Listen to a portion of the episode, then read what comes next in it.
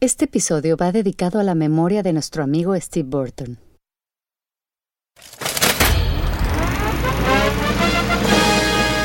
El Martínez. Muy pronto en cines. Este capítulo del Martínez es traído a ti gracias a...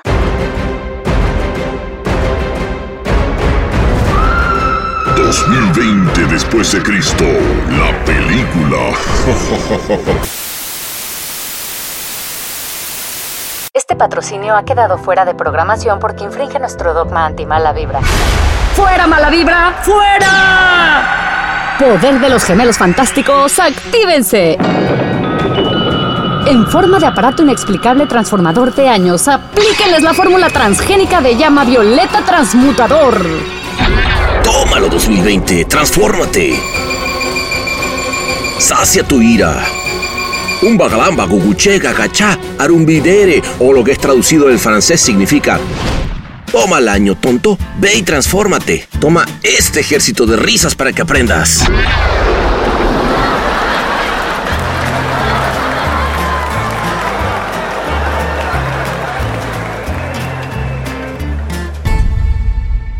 Hemos concluido con éxito la instalación de Inception del año 2020 para convertirlo en un final de Hollywood de Will Smith. Quedan todos los derechos reservados del hechizo propiedad exclusiva de El Martínez.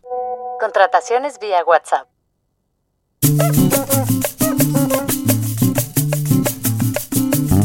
Tenía rato que no recibía una postal. Me llegó esa tarde cuando preparaba todo para la noche. Tenía la foto de una playa paradisíaca en una selva tropical de Costa Rica, esa postal. La vi por detrás y vi que la firmaba François. Y solo puso tres palabras. Bueno, no tres, un poco más, como cinco. La realidad nunca es como en las postales. Abrazo. Nada más. Firma François. Pero bueno, más allá de lo que haya querido decir nuestro queridísimo amigo viajero, la verdad es que sí me inspiró, inspiró también a Gastón, a decorar nuestro bar de siempre con una onda tiki room tropical francesa, diseñada exclusivamente con materiales traídos de las islas polinesias para recibir a un gran amigo que tenía rato sin ver que no solo es un emprendedor brillante y creativo, sino que además es un tipo con un gran corazón. Para mí la, gente es buena y, le creo. Para mí las cosas son positivas. No creas, me, me llevo mis grandes decepciones, pero empiezo, en 10, ¿no? Aquí en Estados Unidos la gente empieza en cero y va ganando puntos. Él es el creativo pionero del mercado hispano publicitario en Estados Unidos, miembro del Hall of Fame del Culture Marketing Council fundador de Alma de DB, que hoy es la agencia hispana más grande del país después de haber ganado más de 20 leones en Cannes y ser nombrada Agencia Multicultural del Año por Adage en tres ocasiones. Su agencia no siempre se llamó Alma, antes se llamaba Del Rivero Mesiano. Y esa noche me contó cómo fue ese cambio de nombre que marcó una nueva etapa. Fue un momento como de, de pausa y de reinvención y como que la primera pregunta que me hice fue, ¿por qué nuestros nombres, no? Empecé, dije, a ver, las agencias que estoy admirando hoy por hoy, eh, ¿qué nombres tienen? Y me di cuenta que, que no era el, nombre de los fundadores. Y entonces dije, ¿sabes qué? No, eh, yo creo que la primera decisión es a matar el, el, nombre y los apellidos. Curioso porque un par de colegas me dijeron, oye, tú estás loco, o sea, hay gente que toda su vida trabaja para ponerle el nombre a la puerta y tú eres el primer loco que lo quita, que lo quita. Luego, hinchados de orgullo, me contó cómo los latinos definitivamente están cambiando el juego en Estados Unidos. A partir de Ricky Martin, Shakira, Enrique Iglesias, ya, curioso porque a ellos no, ya ni, siquiera les ponen la etiqueta de ser latinos. O sea, son estrellas. El béisbol, que es el deporte más americano que puede haber, plagado de, latinos. O sea, los latinos son las estrellas del deporte más americano. O sea, ya estamos, estamos hasta las entrañas. Y en la publicidad también. No puedes no puedes frenar un, tren con dos manos, ¿no? Manos, Hablamos del lanzamiento de McDonald's en México, que fue apoteósico, porque marcó un momento para su carrera súper importante, porque es una marca que además él ha construido por muchos años a partir de ese momento. Me tocó estar en la apertura de la primera tienda ahí en, el periférico y teníamos un Ronald McDonald arriba de la tienda, inflable de no sé cuántos eh, metros. La cola en pleno periférico, no me acuerdo el, número exacto, pero era casi una milla de gente en el periférico haciendo cola para poder entrar por primera vez a la, experiencia McDonald's, McDonald's. Me contó después cómo contribuyó a ser la que sin duda es una de las escuelas de creatividad más importantes del mundo. Me encanta la parte educativa soy eh, parte del board del Miami Art School y fui profesor desde la fundación de la escuela en 1994 también. Yo hice una presentación al board sobre el esquema de franquiciatario de McDonald's y de ahí salió la idea de franquiciar el Miami Art School. El Miami Art School. También pasamos por el tras bambalinas de la nueva campaña muy poco tradicional que acaban de hacer para Pepsi y que busca estimular el voto ciudadano con el concepto On Mute Yourself. Eh, de hecho, cuando presentamos la campaña, yo arranqué la presentación en mute. Todo el mundo, on mute, on mute. Y yo para mis adentros, para allá vamos, ya está vendido esto. Está generando muchísimas conversaciones de una marca que la verdad ha sido bastante criticada y ha tenido, ha tenido ups and downs, pero ha tenido los pantalones de, hacer una campaña, es non-partisan, es una campaña simplemente para decir, oye, tienes una voz, tienes una voz, úsala, úsala. Tiene mucho mérito Pepsi porque lo que hicieron, al contrario de algunas compañías que vienen desmantelando sus departamentos multiculturales, Pepsi generó un Hispanic Business Unit. Recordamos también a México lindo y querido, reflexionando lo que significa ser migrantes y las oportunidades que encuentra el que se va a patear el mundo. Yo creo que mientras más eh, avanza el tiempo, mientras más conozco de otras cosas, más aprecio a ese Luis Miguel en México, que realmente se hizo en México, le estoy muy agradecido el, haber nacido en México, el haber hecho mi carrera en México, porque me armó para poder enfrentar una travesía que probablemente de fuera parece muy sencilla, no lo ha sido. Eh, hemos tenido ups and downs. En general sí ha sido, la verdad, un viaje maravilloso y, muy positivo, no solo para mí, sino para la gente que, ha estado a mi alrededor. Estado a mi alrededor. Y entre nosotros me confesó la fórmula secreta del éxito de su agencia, que definitivamente confirma que it's all about the magic, mi hermano. Sigamos con esta onda tan... Ah, eh, no solo, solo vamos para adelante, sino que vamos para adelante divertidos, eh, pegados, apasionados. Eh, yo creo que, que, es una maravilla, ¿no? Eh, el poder tener esto como regalo que nos da la vida. Venga entonces, Vengador, que salga la luna, se apaguen las estrellas, que la noche es una y el rosé versión caguama es una nueva moda ya instaurada en la croisette. Saquen su copa, quítense los zapatos y celebren que comienza una noche más, porque él es Luis Miguel Mesiano.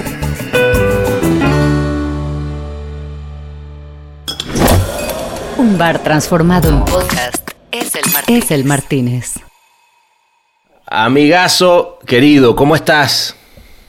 Feliz de estar aquí en el Martínez contigo. ya, me hacía falta, caray. Ya, caray, finalmente. Una inyección, una intravenosa de rosé.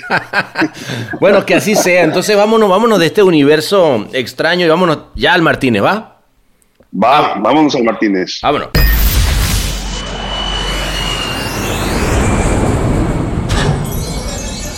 Bienvenidos a El Martínez. ¿Qué le servimos para empezar?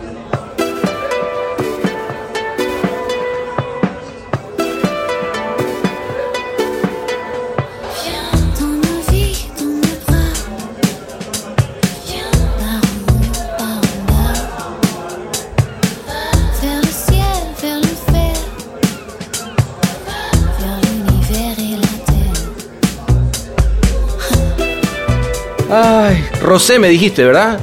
Fíjate cómo... Un, un, un, IV de Rosé como para realmente inspirarnos y transport, teletransportarnos, teletransportar. A, otra realidad.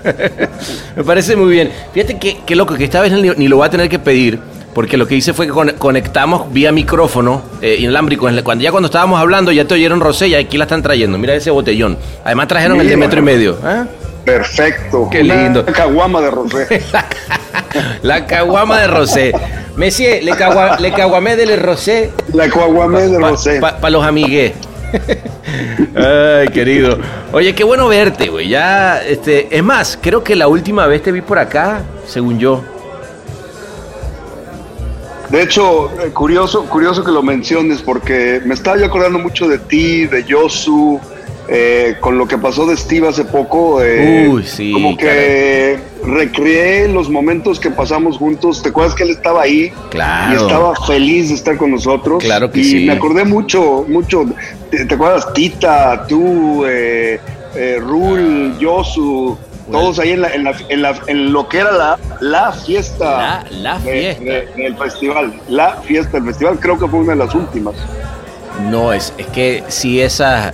Primero que ese equipo, ¿no? Yo creo que en general, este, Luis, eh, en general había una, un momento, bueno, eh, digamos, no, no que hoy eh, eh lo siga haciendo muy bien, pero me refiero en lo, en lo personal, ¿no? Como que había una cantidad de gente que, era muy lindo, una la verdad, muy linda eh, además nos tocó eh, convivir mucho. ¿Te acuerdas que Martin Sue y yo nos mudamos prácticamente a México para el pitch de McDonald's con es cierto, es cierto. Eh, fueron muy, muy lindos momentos y la verdad que tengo muy, muy gratos recuerdos. Yo, yo también, fíjate que un montón. El otro día estaba hablando con el, con el Yosu y nos acordamos también esa época con, con el Rule McDonald's, como, como, qué lindo momento de, además traer. Yo, yo me acuerdo que, que, de que tú te viniste a, a México Además con un conocimiento de la cuenta que, yo no podía creer. ¿Te acuerdas? No, no, sé si te acuerdas que me puse a escarbar mis archivos y encontré los primeros avisos que hice cuando lanzamos McDonald's en México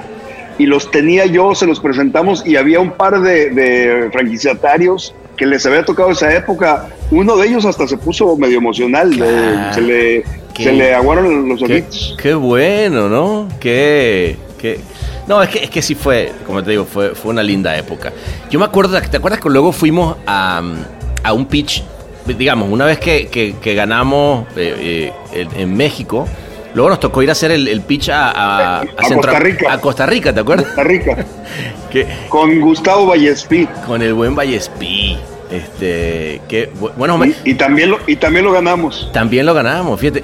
Ahí la verdad es que ya venías tú este, conquistando este, tierras extranjeras, ¿no? Porque, a ver. Más, eh, bien, más bien las tierras extranjeras conquistándome a mí. exacto, exacto. cuéntame, cuéntame cómo fue. O sea, a ver, eh, porque esa es una linda historia. ¿Tú, ¿Tú, cuánto tiempo llevas este, llevando McDonald's? Estamos cumpliendo 26 años. ¡Wow! Y es, es, la segunda vez porque a mí me tocó introducir McDonald's en México. Claro. Eh, en mediados de los ochentas me estoy dating. Eh, cuando, cuando, o sea, me, tocó estar en, el, en la apertura de la primera tienda ahí en, en, eh, el periférico. Cuando se hacían colas, ¿no? bueno, se hacía cola y teníamos un Ronald McDonald arriba de la tienda, inflable, de no sé cuántos metros y, me tocó con los primeros operadores, con Saúl Kahn y ¿cómo se llaman los otros? No me acuerdo, pero, pero de Alba fue uno de los principales y estuvo en la presentación del pitch en México. Claro. Qué bien. No, es que además, a ver, yo no sé por qué razón, bueno, sí sé por qué razón, porque aunque yo no estaba aquí, ahí en los 80, yo me acuerdo que en México no había una vez que habláramos de McDonald's que todo el mundo se recordaba de la primer, del primer McDonald's que se inauguró en, el DF, ¿no? Como que sí realmente fue un, una cosa apoteósica, ¿no? Un evento, fue un evento. Un evento. Y, lo curioso del caso es que obviamente no había no había internet, no había social media, eh, se generó todo a, base de, word of mouth, que era un poquito lo que, lo que Bernbach decía, ¿no? Eh, la mejor publicidad es, word of mouth. La cola en pleno periférico, no me acuerdo el, número exacto, pero era creo que casi una milla de, gente en el periférico haciendo cola para poder entrar por primera vez a la, a la experiencia McDonald's. Qué locura, qué locura, qué, qué bien. ¿Tú en qué, en qué agencia estabas en esa época? En eh, Macán. En Macán. Macán, que no era agencia mundial de, de McDonald's. De hecho, nos tocó competir eh, como el caballo eh, oscuro al final. Nos Ah. invitaron de rebote. Ah, sí. Y todo indicaba que, que se iban a ir con una de esas agencias internacionales. En esa época, Burnett estaba muy bien en, en- en México, pero no sé por qué le, le pegamos. Me acuerdo que el tema de la presentación se me ocurrió eh, Mac- eh, eh, McDonald's and McCann, que empezaban igual. Ah, eh, y era The Big Mac Combination. muy Ese fue el bien. tema, el tema del pitch. Ok, ok, mira. Qué Mandamos bien. a hacer un, un billboard Ajá. enfrente de la oficina con el tema. Muy bueno. ¿Qué, qué, ¿Cómo se le echaban huevos en esa época a los pitches, no? No digo que hoy en día no, pero ¿te acuerdas? O Sí, sea, pero era como Era otra cosa, ¿no? El show que se armaba alrededor de un gran pitch era como muy, muy grande. O Sí, sea, sí. bueno, yo me, ¿sabes qué? Hay que conseguir, este, yo me acuerdo de tener un video en el que estábamos con, eh, ¿cómo se llama este creativo uruguayo tan amigo? Eh, que llevaba la dirección general creativa. Bueno, no me acuerdo. Este, ¿En dónde? En, eh, en, en Centroamérica. En Centroamérica. Eh, y nos puso a tocar conga, ¿te acuerdas? Sí, sí, eh, con Eduardo Fernández. Eduardo Fernández. y, Eduardo está- Fernández. y estábamos ahí tocando las congas y unos instrumentos y algo contigo. Y bueno, a mí me gustaría encontrar ese video porque Sí, sí. Son de esas cosas Así que uno hacía. Así cerramos la presentación. así cerramos la presentación, ¿te acuerdas? Tocando todos una canción de algo contigo, pero como en una cosa medio, medio latina, ¿no? Era, era una canción de amor al cliente. Eso. Muy bien. Oye, y, y bueno, por lo que he visto, tú, eh, digamos, no solamente, digo, ya hablaremos de, de- de la agencia que viene, ha seguido on fire, pero la relación con McDonald's, pues ha seguido. eh, tú, tú siempre, yo, es más, una vez fuimos hasta Londres, ¿te acuerdas? Eh, ahí, ahí andábamos. De hecho, tú y yo tenemos un restaurante chino, un Peking Dog, Un Peking, ¿no? Está muy bien.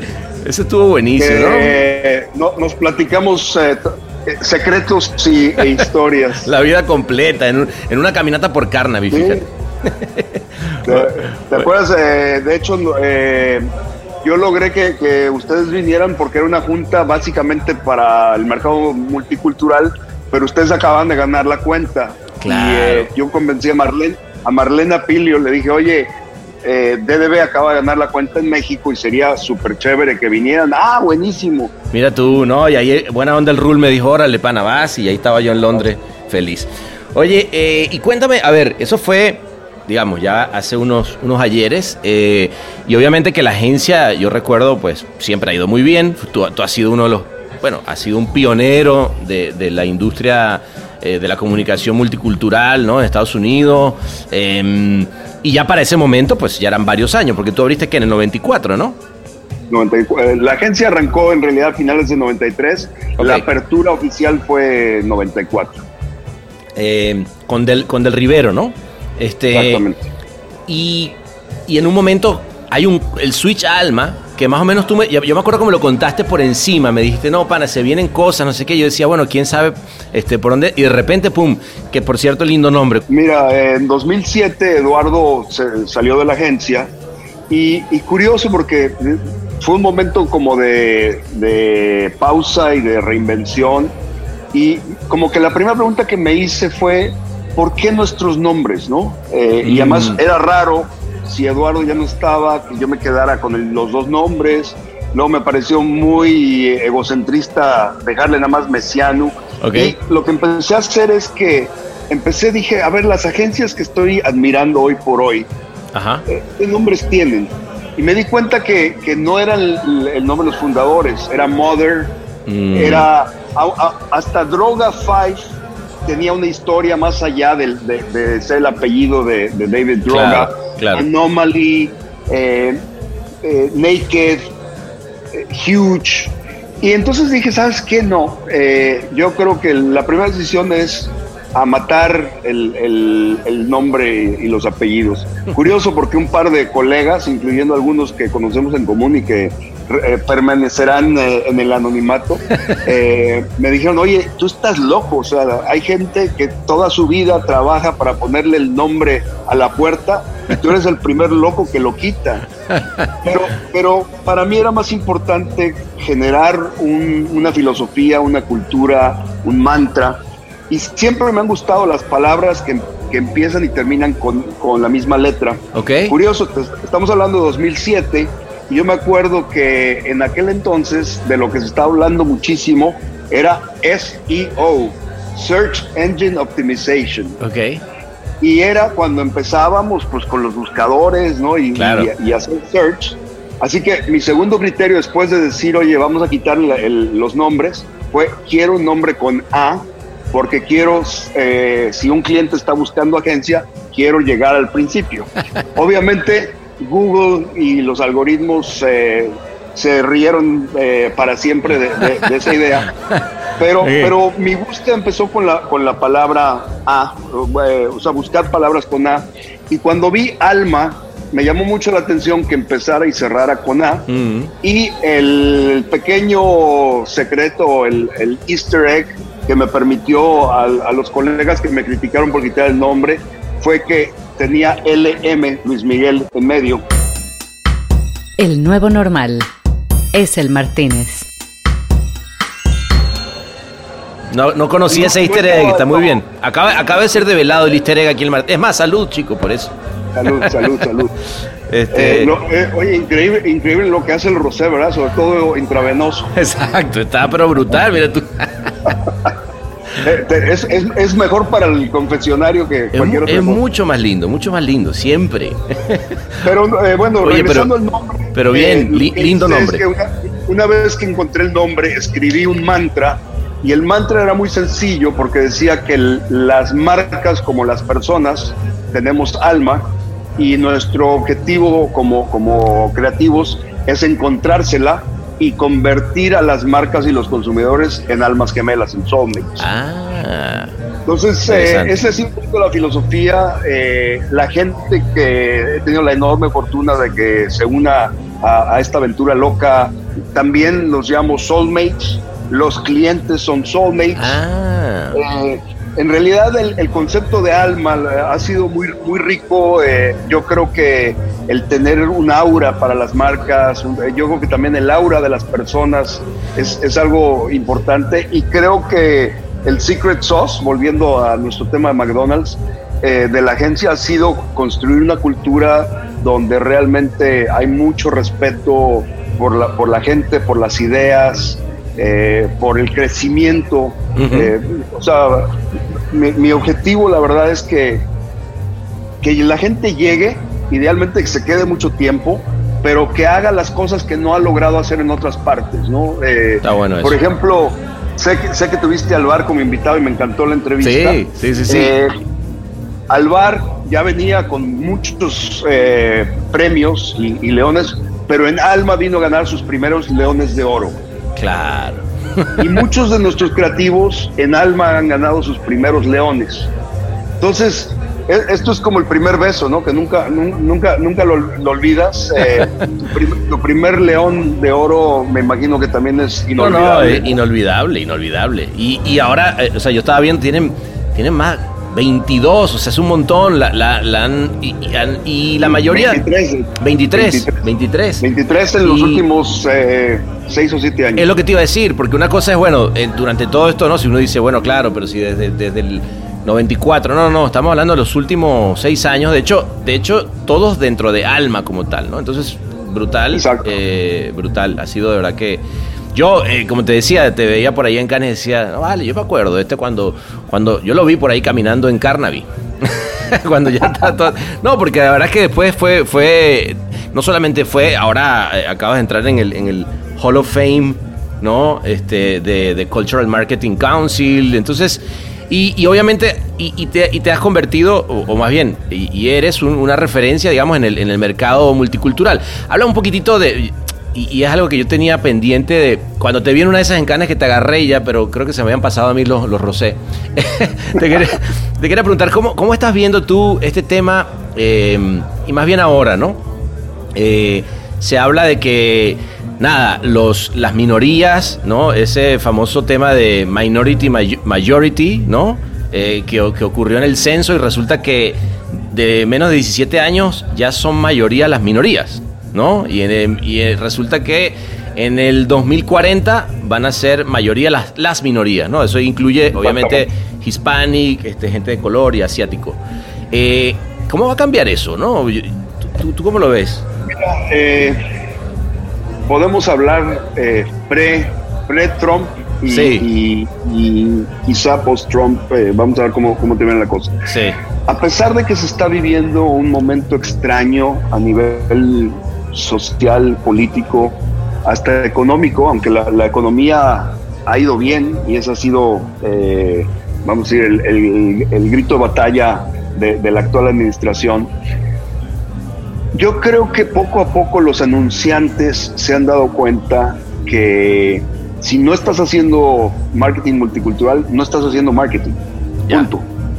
Mm. Eh, y, y- y tiene que ver con lo que tú estás diciendo, porque viene un crecimiento a nivel demográfico, pero, pero no es nada más cuantitativo. Yo creo que lo más importante es el aspecto cualitativo y la influencia que, que las, las minorías, y específicamente la, la minoría latina, eh, ha ejercido en tantos ámbitos. Si tú te fijas en la música, a partir de Ricky Martin, Shakira, Enrique Iglesias, eh, Sí, sí, sí, sí, sí. Eh, no, no. J-Lo, eh, yo- ya, curioso porque a ellos no, ya ni, siquiera les ponen la etiqueta de ser latinos. Claro, O eso es interesante. Son estrellas, son estrellas. Punto, ¿no? claro. Eh, lo mismo sucede en el mundo del cine. Si tú te pones a ver los últimos 10 años, eh, los ganadores a nivel directorial de, de los Óscares son casi todos latinos y más específica- específicamente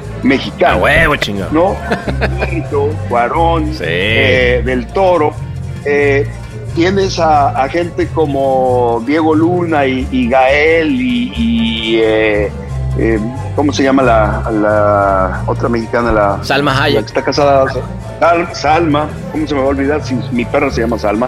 Eh, tienes gente que, que- que realmente son completamente mainstream. Claro. Te vas, te vas al mundo de, de los deportes, el béisbol, que es el deporte más americano que puede haber, plagado de, de latinos. O sea, Sí. lo- los latinos son las estrellas del deporte más americano.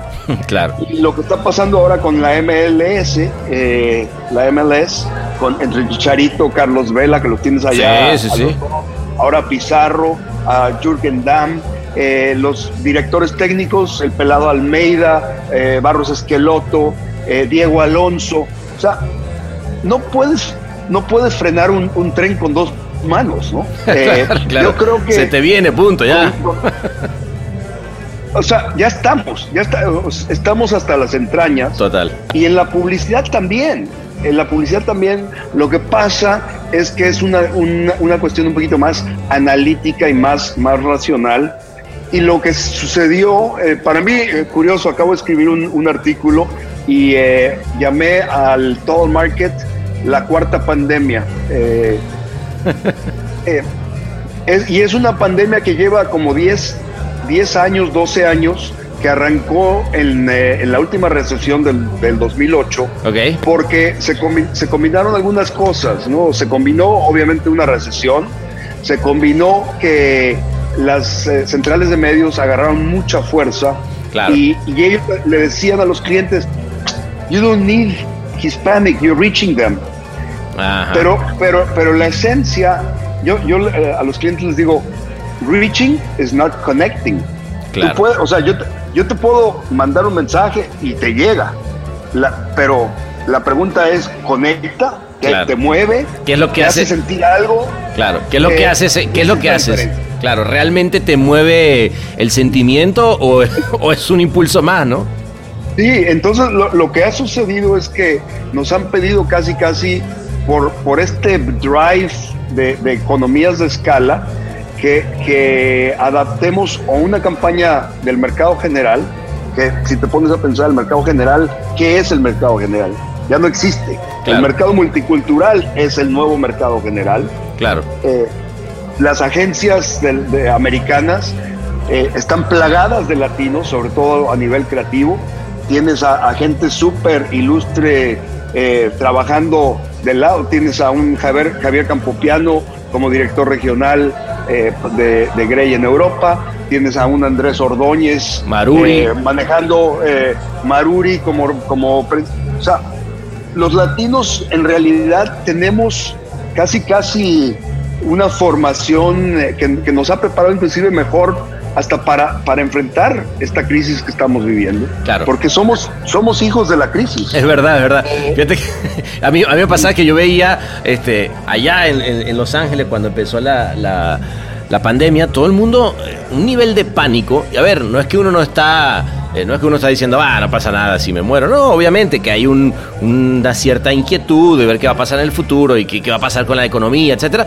Pero por otro lado, la verdad las cosas es que como latino digo, a ver, las que habremos pasado, la cantidad de crisis donde uno no sabía qué iba a pasar al día siguiente en nuestros países, eh, era brutal, ¿no? Y uno crecía con eso y al contrario, como que le dabas la vuelta y le encontrabas lo divertido, ¿no? Este, a, ese, a ese golpe de Estado, a esa crisis nacional o a, ese, o esa corrupción. Devaluación. Esa devaluación. Eh, el terremoto en México, eh, los huracanes en Puerto Rico. Claro. Y seguimos, seguimos porque la verdad es que tenemos eh, maravillosas armas eh, que son culturales, ¿no? Nuestro optimismo, nuestro sentido del humor, eh, nuestra resiliencia para salir adelante, no importa qué. Y además, ayudándonos unos a otros con un, con, con un espíritu de solidaridad, de cuidarnos unos a otros. Entonces, yo te digo, yo creo que lo, lo que viene para los latinos, tanto aquí a nivel local en, Estados Unidos, eh, en Miami, que también queda muy cerca de Estados Unidos, es casi Estados Unidos. Eh, y, y, para el mundo, yo creo que realmente eh, el, el, resto de, de, las nacionalidades podría aprender y, como dicen los americanos, take a page claro. de, nuestro libro, porque realmente creo que estamos mejor preparados para, para enfrentar la pandemia y yo creo que vamos a salir mejor librados después de la pandemia. Un toque de hola la con un poquito de truco truco. El Martínez. Me llama la atención eh, ver, digamos, eh, la importancia de lo, del, por ejemplo, del voto latino en estas elecciones, justamente de, eh, que además, by the way, no siento que, que, Biden, por cierto, esté haciendo mucho para llegar a la comunidad latina. Pero bueno, más allá de eso va a ser va a ser súper importante. Vi, vi, esa campaña que, que hicieron eh, Luis Miguel para, para Pepsi y me llamó la atención, a ver, eh, mm, no porque... No por otra cosa, sino porque una marca de consumo como Pepsi, ¿no? O sea, que de repente a lo mejor alguien que está más enfocado, eh, no sé, incluso Nike. Yo veía, yo vería a Nike haciendo una campaña muy política, ¿no? Porque Nike ha, ha, expresado su posición política, con, ¿no? El casi casi podría ser Black Lives Matter su campaña, ¿no? Este, pero de pronto Pepsi que salga con esa campaña que hicieron ustedes de, decir, este, no te quedes mudo, ¿no? Ve y vota. unmute, yourself. unmute yourself. Además, si te pones a pensar, es una campaña creada en la pandemia creada para este momento. Eh, es trabajo que, yo llamo eh, timely and timeless, ¿no? Eh, muy oportuno. yo creo que es una campaña que, que, realmente está generando muchísimas conversaciones de una marca que la verdad ha sido bastante criticada y ha tenido, ha tenido ups and downs pero ha tenido los pantalones, por no decir eh, de otra manera al aire eh, lo que tú y yo sabemos, De, hacer una campaña para... Es non-partisan, es una campaña simplemente para decir, oye, tienes una voz, tienes una voz, úsala, úsala. Oye, pero cuéntame, eh, cuéntame cómo, cómo fue, cómo, porque a mí, a mí me llama mucho la atención, ¿no? Este, justamente como bien dice, en momentos de pandemia, cuando no por nada las calles estaba con gente alzando la voz este, por, por, por George Floyd. O sea, hay una cosa que dices, este, ok, ¿hacia dónde va esto? Y de pronto sale una marca, insisto, como Pepsi, de, las de las marcas de consumo masivo, que siempre ha sido, o sea, como que Disney, pues, saliera para mí a, decir ve y bota. Y no por, no por otra cosa, sino porque la esencia de marca siempre ha sido bastante Express Yourself y tal, pero, pero dentro de, de las sodas, ¿no? Eh, cuéntame un poquito cómo llegaron allá. Mira, nosotros venimos en, en, eh, una trayectoria muy interesante con Pepsi. Ok. Eh, de hecho, vamos a matar dos pájaros de un tiro porque Pepsi fue una marca que nosotros tuvimos y dejamos de, de tener cuando se fueron a un enfoque de todo el market. Ah. Y eh, por, no sé, siete, ocho años, vieron que su share venía, pero en caída libre. Ok. Y hace tres años vol- eh, volvimos, no- nos reencontramos Ok. y eh, empezamos una historia de, de amor eh, bastante apasionada. Eh, la verdad es que hemos trabajado muy bien, tiene mucho mérito Pepsi porque lo que hicieron, a- al contrario de algunas compañías que vienen desmantelando sus departamentos multiculturales, Sí. de nuevo por, por ahorrar y por tener estas eficiencias entre comillas, Pepsi generó un Hispanic Business Unit, un HBU, Ok. eh, encabezado por, por eh, de hecho, antes estaba Marisa Solís, ahora está Esperanza Tisdale, pero tienen su propio PNL, tienen su propio departamento y tienen mucha fuerza dentro, dentro de, la, de la corporación y además están muy dispuestos a escuchar ideas proactivas. Qué bueno. Qué bueno. Y, y la verdad es que nosotros veníamos, eh, de hecho, estamos trabajando eh, un par de campañas, eh, te daremos la primicia en su Eso. momento, una campaña que va a salir muy pronto, que eh, Alvar, Alvar está convencido que, que nos va a traer eh, mu- mu- mucho reconocimiento y, y estoy de acuerdo con él. Eh, creo, creo que estamos haciendo un gran trabajo con Pepsi, es un cliente que, que tiene los pantalones bien puestos, que, que está dispuesto a, a tomar riesgos inteligentes. Eh, yo creo que, que vienen cosas buenas para, Qué bueno. para, para la marca. Qué, qué bueno. Y qué bueno que además esté hablando, ¿no? Porque al final del día creo que está bueno el, el que una marca tenga una posición social hoy en día más que nunca, ¿no? Eh, eh, ciudadana, ¿no? O sea, al final del día creo que tienes un- un- unos medios a tu disposición y, y salir a decir algo que vale la pena en el momento correcto, pues yo creo que construye buena marca. Mira, eh, ha generado conversiones muy positivas. eh, eh, un poquito la misma, la misma reacción que has tenido tú, de un poquito como de sorpresa, de Sí. wow, o sea, Pep- Pepsi hablando de esto, eh, pero haciéndolo de esta manera, haciéndolo de una manera, yo creo que relativamente cool. eh, Sí. Además, yo creo que encontramos un pedacito de, de lo que estamos viviendo, que de ahí salen los mejores insights. Claro. Eh, de hecho, cuan- cuando presentamos la campaña, yo arranqué la presentación en mute. Y todo, y todo, y todo, y todo el mundo, todo mundo, on mute, on mute. Y yo para mis adentros, para allá vamos, ya está vendido esto. Ya. ah, muy bueno. Además, qué momento para venderla así, porque además es un clásico del Zoom hoy en día, ¿no?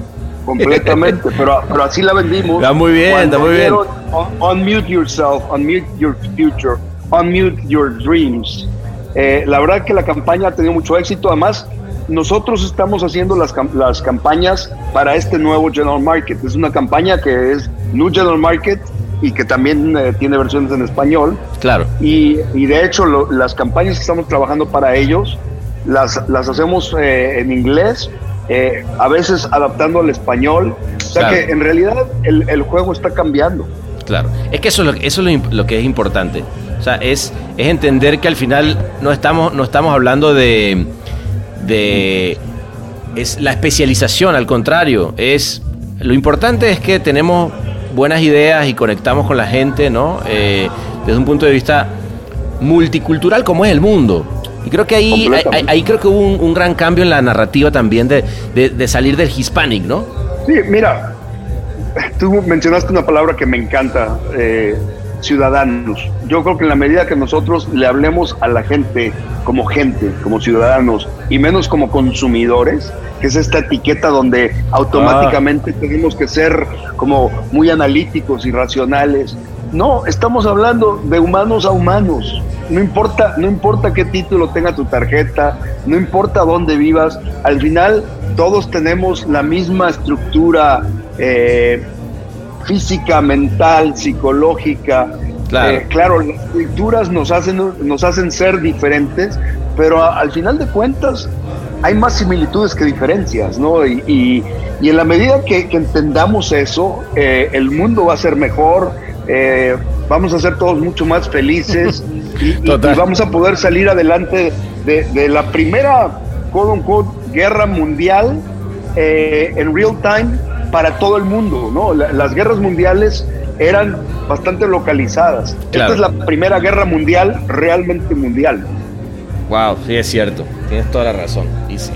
Y, lo que se viene. ¿Cómo, cómo lo sientes tú? Eh, cuéntame un poquitito de, tu salida de México, de tu llegada a Estados Unidos, porque, a ver, eh, obviamente que eh, tuviste una visión, ¿no? De llegar y decir, a ver, este mercado está necesitando hablarle a esta, a todos nosotros, estamos, necesitamos hablarnos entre nosotros en nuestro mismo idioma, ¿no? sin duda que llega. Pero más allá de esa parte de negocio, personalmente, ¿cómo, ¿cómo te cambió? ¿Cómo ha sido estos años? O sea, obviamente no es el mismo Luis Miguel que llegó, ¿no? Al que está ahora con, una cabeza, con un punto de vista eh, diferente, ¿no? Sí y no. Eh, y curioso que me hagas esa pregunta. A ver. Porque yo creo que mientras más eh, avanza el tiempo, mientras más conozco de otras cosas, más aprecio a ese Luis Miguel en México que, que realmente se hizo en México. Yo, yo, yo soy muy orgulloso de haber sido hecho en México. Claro. Yo sé que, tenemos la afinidad de que los dos somos eh, inmigrantes. Tú eres ya mexicano por adopción. Totalmente. yo soy eh, casi, casi una mezcla entre, entre cubano, colombiano, venezolano, catalán. Eh. Claro. la verdad que ha sido muy enriquecedor, pero, pero a la vez no sé, eh, a lo mejor la gente me ve diferente. Yo me siento eh, el mismo, un poquito más pesadito y, más eh, canoso. no, no es pesadito a nivel de, No, más, más sabroso, más sabroso, acuérdate. Más sabroso, sí, más, más sabroso. Mira, he aprendido, he aprendido de todos mis errores, ¿no? así que el tiempo y, las aventuras te, te van curtiendo pero mi mayor aprendizaje es que le estoy muy agradecido el, haber nacido en México, el haber hecho mi carrera en México, porque me armó para poder enfrentar eh, una travesía que probablemente de fuera parece muy sencilla, no lo ha sido. Eh, hemos tenido ups and downs.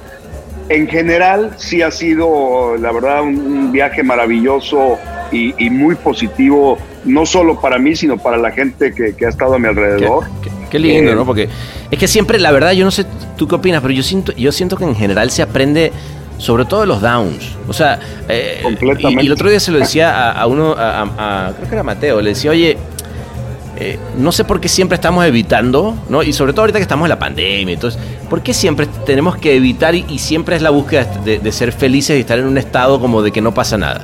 Si la verdad de las cosas es que eso lo disfrutas un ratito, primero que luego se hace aburridísimo y por otro lado que no aprendes, no aprendes nada, ¿no? O sea, de las cosas que siempre está pasando y que está todo bien, pues no hay mucho que aprender. Mira, yo creo que existe la frase esta de que mientras más, más oscuro se ven las cosas, más pronto va a amanecer, ¿no? Eh, y yo creo que aplica a este momento de vida que nos ha tocado a todos juntos, pero para mí ha sido parte de, mi formación ¿no? y, de, y de de este journey que ha sido la verdad muy emocionante. Jamás, jamás me imaginé que, estaría donde estoy hoy. Eh, la verdad que, he tenido mucha, mucha fortuna. Eh, estuve en el lugar adecuado, en el momento adecuado.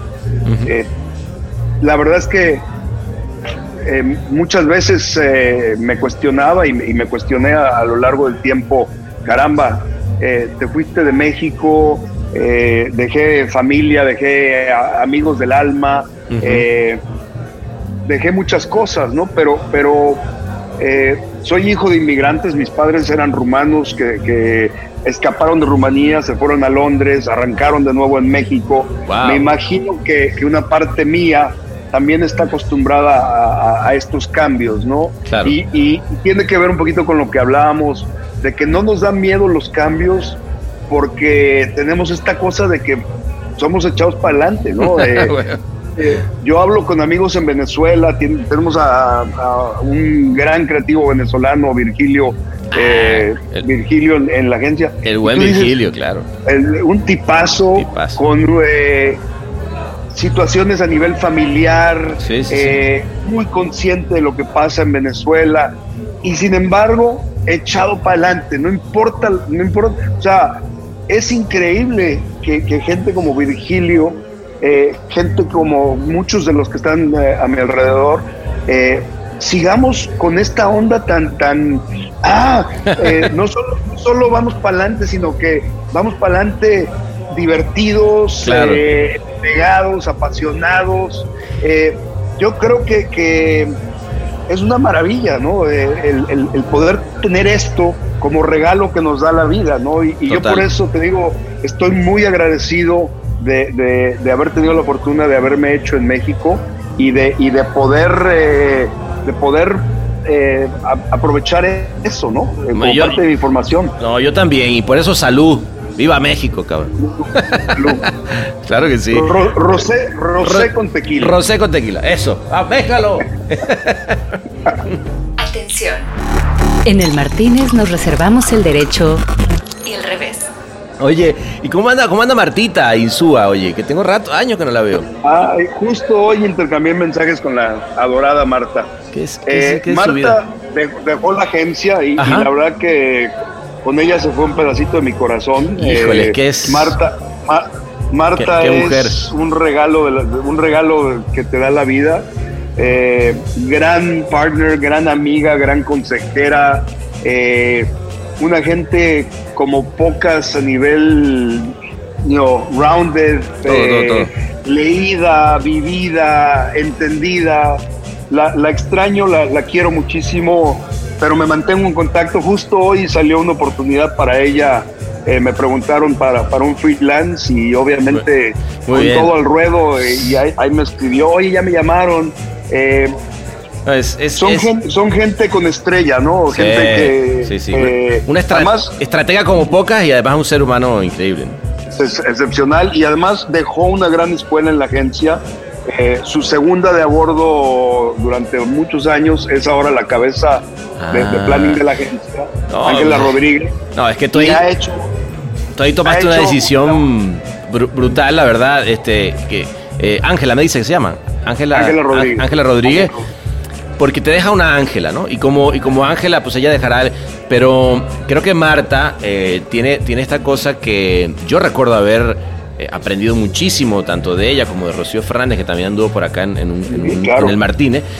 Eh, y, ahí te hablo un poco, y siempre me gusta hablar un poco de la importancia que dentro de esta carrera, ¿no? Que, a veces estamos todo el tiempo pendientes de los números, etc. Hay una, una labor muy noble que es formar gente, ¿no?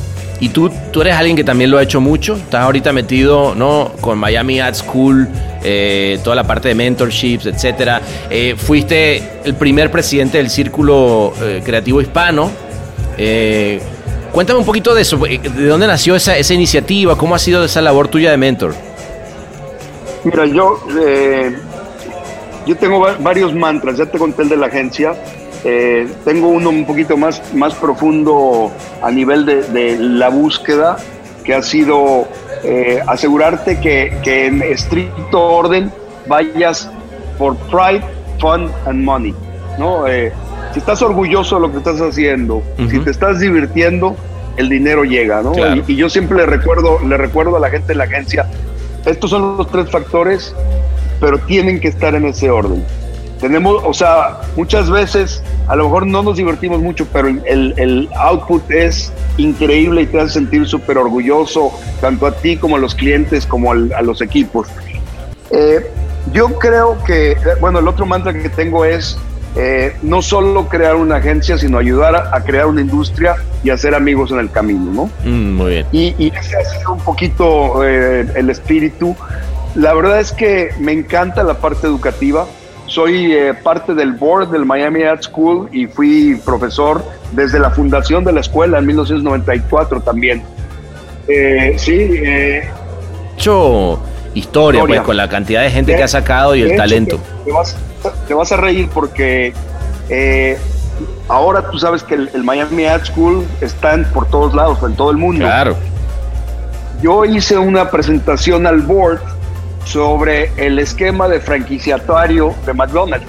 y, de ahí salió la idea de franquiciar Ah, el bueno. Miami School. No, bueno, pues imagínate. Eh, y, y la verdad que ha sido, ha sido muy lindo. Eh, hace, eh, van a ser que casi dos años, eh, José Guillermo Díaz decidió abrir la escuela en Punta Cana. Eh, a José Guillermo lo conocía yo, pero un día me dice, oye, ne- necesito ir a verte. Y vino él con su hijo, con Willy, y se sentaron en la oficina y eh, básicamente me dijo, mira, yo me quiero dedicar de lleno a la educación, me quiero, él es dominicano, me quiero ir a Punta Cana y abrir una escuela. Y, la visión es que eventualmente la escuela sea tuition free, que, que los alumnos no tengan que pagar. Wow. Muy Y, y bien. para mí es- esas fueron las palabras mágicas, porque después de decirme eso me dice, me gustaría invitarte a que seas el, eh, el chairman of the board de la escuela eh, y que me ayudes, me ayudes con esta aventura. Entonces le ayudé a formar, hicimos un, un- un board.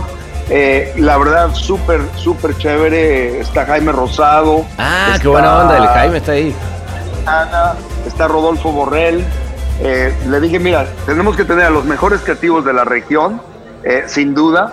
De ahí también está eh, Cynthia McFarland, que fue la, la presidenta de Sachi para Sí, Latinoamérica, sí, sí, sí, que también es dominicana. Hice, cast, hice casting de, de- de dominicano. Muy bien. Está Grisel de los Reyes, que es eh, puertorriqueña, trabajó muchos años en, en, eh, en agencias y es la, la directora de la carrera de comunicación en, en Florida, en, en FIU. Está Jorge Martínez. Ok. eh, Mira tú. parte- lo invité a ser parte del board. Bien. Está Telma Castán, que maneja Low. No sé si te tocó en, en Ahí- Low eh, allá en Dominicana. A ella no, no la conocí, pero. No la conociste, a lo mejor vino después de ti. Formamos un board, la verdad, muy lindo. Y la escuela ahí va, ahí va, en un momento complicado. Pues sí. Pero te digo, me, me llena muchísimo eh, el, el poder devolverle a la industria que me ha dado tanto, ¿no? Qué Eh, bueno, qué eh, bueno. Este, este quarter empecé a dar clases también ya finalmente como profesor, profesor en la Universidad de Miami. Decidí hacer un MBA, terminé el Berlin School of Creative Leadership. Muy bien. Eh, tiene que ver también eh, con tres pilares que hay en la agencia, que es curiosidad, Ajá. y, y yo soy el primer curioso, colaboración y accountability, ¿no? Eh, responsable. Está bueno. Eh, esos son los tres pilares de, de- de la cultura de, la- de la agencia. Qué lindo. Pero yo que predica con el ejemplo, así que soy un continuo curioso. eh, a veces mi mujer me dice, pero ¿para qué te metes en tantas cosas? Le digo, te conviene más que yo esté metido en otras cosas para que no te vuelva lo- loca aquí. Está muy bien. Eh, Está muy bien. y, y- y nada, eh, ¿sabes qué? Lo, lo que tiene este trabajo también es que nunca dejas de aprender. Claro. Nunca dejas, o sea, las fórmulas no las, no las puedes aplicar. Igual- Eh, cada proyecto tiene su rollo. Igual, igual sí requiere eso de, de un poco de humildad, ¿no, eh, Luis Miguel? Porque eh, también estamos en un negocio donde de pronto aquel que cree que lo sabe todo, ¿no? Y es él, porque, porque claro, está vendiendo el hilo negro todo el tiempo, luego eh, le juega eso en contra, ¿no? Porque justamente el no tener la posibilidad de, de seguir mejorando y de entender que además está en, una- en un momento del mundo y que donde cada vez todo se, se acelera más, ¿no? Este, que he, he visto muchos que de pronto sin esa humildad de decir voy a seguir aprendiendo, pues sencillamente se los lleva al río, ¿ah? Un bar inclausurable. El Martínez. Efectivamente, yo trato de, de mantener los pies muy en la tierra, ¿no? Eh, mi padre, que era un hombre muy serio eh, y, y hablaba poco, pero cuando, cuando hablaba nos decía cosas que la verdad no- nos llegaban, ¿no? Eh, y él decía, Dios nos dio dos orejas y una boca por una razón, úsenlas en esa proporción. Está muy bien. Eh, entonces, la verdad que, que me, o sea, me gusta escuchar, me gusta aprender, me gusta leer, me gusta ver cosas, me gusta hablar con la gente eh, de cualquier nivel, porque yo creo que si te la crees, Va, eh, vámonos, de ahí olvídalo, olvídalo, ¿no? Eh, Total.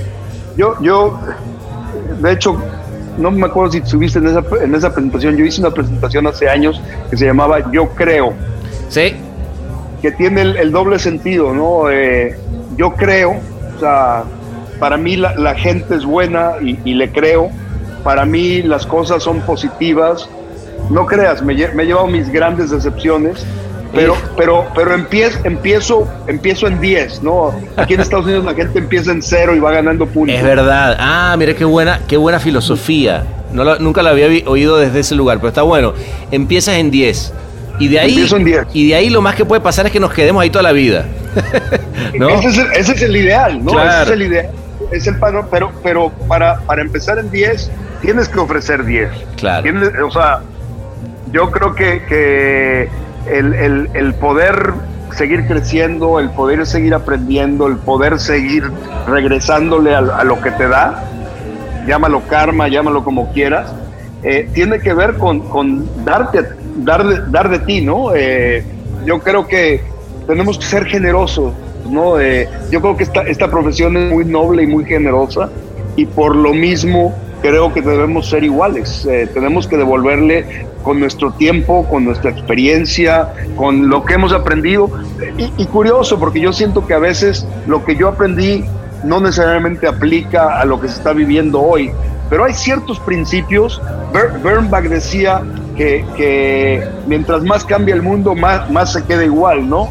Eh, claro. Yo, yo creo que, que hay muchas cosas, hay muchas cosas que realmente no cambian y, seguimos manejándolas de, una manera eh, pues relativamente parecida. Sí, porque al final, al final, Luis Miguel, yo creo que se trata de que lo que, lo que puede estar cambiando es la manera en cómo llegas al, al, a eso a las cosas hoy en día. Más, que lo, hay ciertas cosas que tienen que ver con con las bases de, la comunicación, de quiénes somos, de lo que realmente importa, de los valores, etcétera, que eso se, eso se aprende, ¿no? Y no necesariamente se desaprende, más bien lo, empiezas a aplicar de maneras diferentes a medida que vas viendo cómo cambia todo, ¿no? Pues mira, la, verdad que salud por esta conversación, Luis, la verdad que ha sido, ha sido, qué gusto, qué gusto. ha sido muy lindo tenerte y, y recordar además tanta, tanta gente que ha pasado bajo, bajo ese puente, ¿no? Eh, y bueno, yo espero que esto sea eh, el inicio, ¿no? De, una de una tradición que sea el Martínez con Rosé, le, vamos a llamar, si te parece. Me encanta, me encanta. te quiero felicitar, te quiero felicitar a ti por, por, la, visión, Muchas gracias. a Jorge y a todo el equipo, porque esto es lo que tenemos que hacer, devolverle a la, a la profesión. Eh, podríamos estar cada quien tomando por nuestro lado con, nuestras familias, pero yo creo que el intercambiar ideas, el, tener diálogos, nos enriquece a todos, ¿no? Y, por eso, por eso de verdad te lo agradezco, me encanta el concepto, me encanta que hayas eh, capturado la parte auditiva de lo que hemos vivido y que nos ha dejado tan gratos recuerdos de, la experiencia del Festival de Cannes, pero que va más allá del Festival de Cannes. Totalmente. Eh, es, más bien la esencia, eh, la médula de, esta profesión tan linda en la que haces amigos eh, para toda la vida y aunque no nos veamos, me siento como si estamos en la sobremesa de aquella cena en Londres. Totalmente, amigo. De verdad, qué lindo. Gracias por esas palabras. Y, nada, que la próxima vez nos agarre frente a frente en una mesita tan linda como siempre. Un abrazo y gracias por incluirme. Gracias a ti, amigo. Abrazo grande.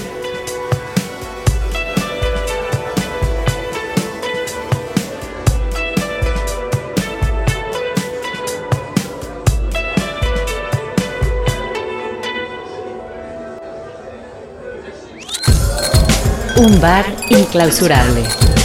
El Martínez.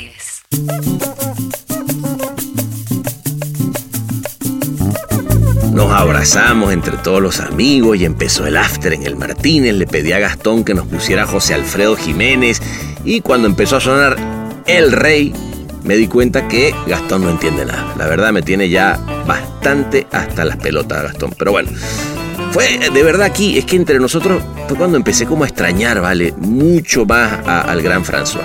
Pero, pero un montón. O sea, ese sí era fan de las rancheras, entendía el espíritu latino, se identificaba con nosotros. Entonces miré la postal y traté de entender qué había querido decir con esa frase. La realidad nunca es como las postales.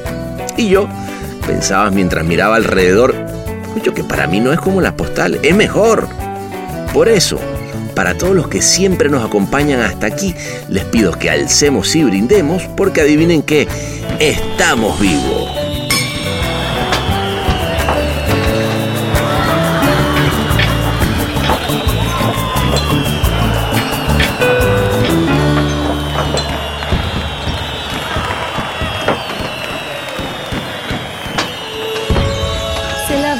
Martínez.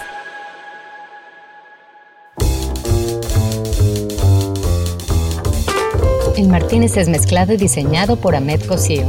Locución de Marlene Figueroa. Escrito por Sebastián Arrechedera.